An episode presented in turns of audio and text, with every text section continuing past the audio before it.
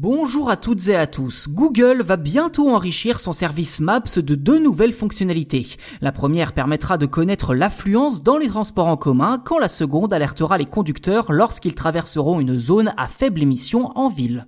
Tout d'abord, place à la future fonctionnalité préférée de tous les usagers des transports en commun, j'en suis sûr. Pour estimer l'affluence de telle ou telle ligne de transport à un moment précis, Google va tout simplement utiliser l'intelligence artificielle. En clair, l'IA va synthétiser les données recueillies auprès des utilisateurs de Google Maps en temps réel, mais aussi lors de trajets passés, et cela, je cite, dans un respect de la vie privée grâce à une technologie d'anonymisation selon l'entreprise. Ceci dit, les utilisateurs pourront également renseigner certaines informations de leur plein gré, comme le niveau d'occupation du transport dans lequel ils se trouvent pour plus de précision.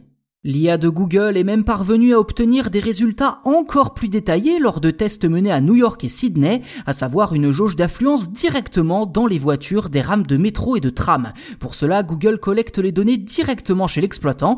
La firme explique avoir noué des partenariats avec les agences Long Island Railroad et Transport for New South Wales. Pour un service aussi précis à Paris par exemple, il faudrait que la RATP accepte de fournir les données de son trafic à Google. Quoi qu'il en soit, cette fonctionnalité est en test dans quelques villes depuis 2019 et sera généralisée à plus de 10 000 services de transport présents dans une centaine de pays.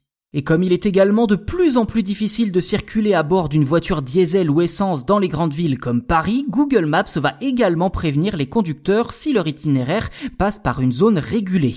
D'après Google que je cite, cette alerte permettra aux conducteurs de savoir si leur véhicule est autorisé dans une zone spécifique et si besoin, ils pourront se replier sur un autre mode de transport ou un autre itinéraire. Pour rappel, les zones à faible émission visent à améliorer la qualité de l'air en interdisant l'accès à certaines voitures diesel ou ne portant pas la vignette critère adéquate. En France, il en existe déjà trois, Grand Paris, Métropole de Grenoble et Métropole de Lyon. Sept autres rejoindront prochainement cette liste d'ici la fin de l'année, à savoir Aix-Marseille-Provence, Nice-Côte d'Azur, Toulon-Provence-Méditerranée, Métropole de Toulouse, Montpellier-Méditerranée, Métropole de Strasbourg et Rouen-Normandie. Ces deux nouvelles fonctionnalités devraient être disponibles très bientôt sur l'application pour smartphone Maps, à la fois sous Android et iOS.